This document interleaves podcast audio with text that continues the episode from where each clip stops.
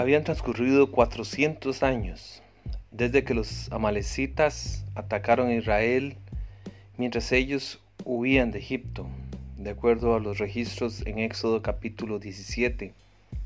Desde entonces, los amalecitas se habían aliado con diferentes naciones para oprimir a Israel.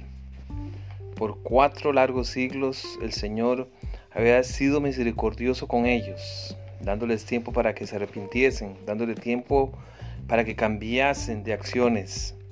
Pero ahora había llegado el momento de destruir a los amalecitas. Él le ordenó al rey Saúl y a su ejército que hicieran este difícil trabajo. La instrucción era, ve pues y hiere a Amalek y destruye todo lo que tiene y no te apiades de él. Mata a hombres, mujeres, niños y aun los pequeños de pecho, vacas, ovejas, camellos y asnos. Primera de Samuel 15, versículo 3.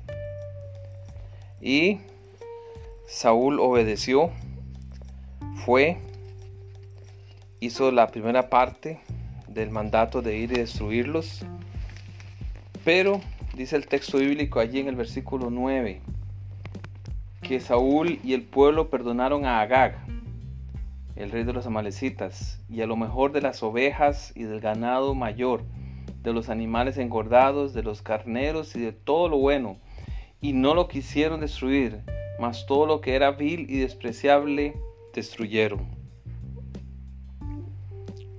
Samuel, el profeta, reprendió a Saúl por haber desobedecido un mandato tan claro del Señor.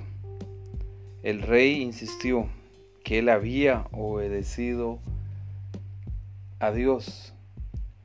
He obedecido la voz de Jehová y fui a la misión que Jehová me envió y he traído a Gag, rey de Amelec, y he destruido a los amalecitas.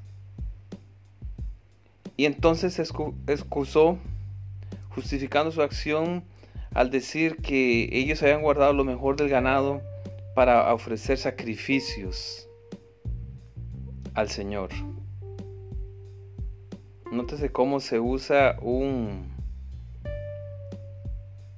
espíritu correcto o una buena intención para manipular la situación, ocultar la desobediencia. Samuel le clarificó las cosas y le dejó una tremenda lección acerca de la obediencia en los versículos 22 y 23, cuando dijo, se complace Jehová tanto en los holocaustos y víctimas como en que se obedezca a las palabras de Jehová.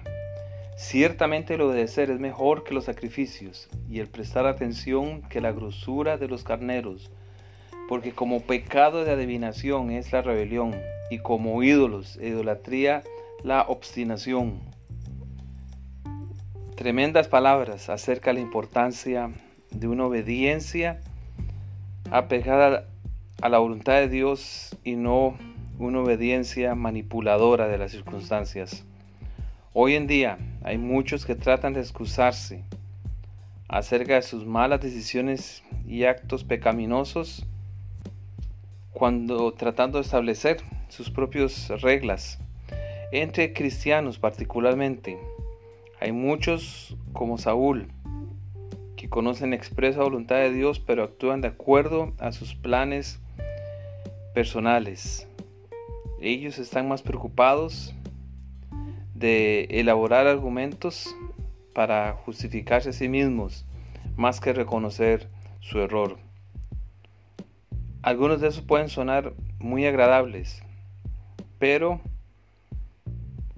al final sin embargo, son tan solo excusas para hacer de la religión algo de conveniencia personal. Agag, el rey, debe haber sentido tranquilo y liberado cuando su vida fue perdonada. Pero esa tranquilidad no duró mucho porque Agag era el más culpable y el más inmisericordioso de todos los reyes de aquella época, y se había propuesto atacar y destruir al pueblo de Dios. Entonces dice el texto bíblico que Samuel tomó la espada e hizo lo que Saúl no había hecho. Ciertamente, es mejor obedecer que los sacrificios.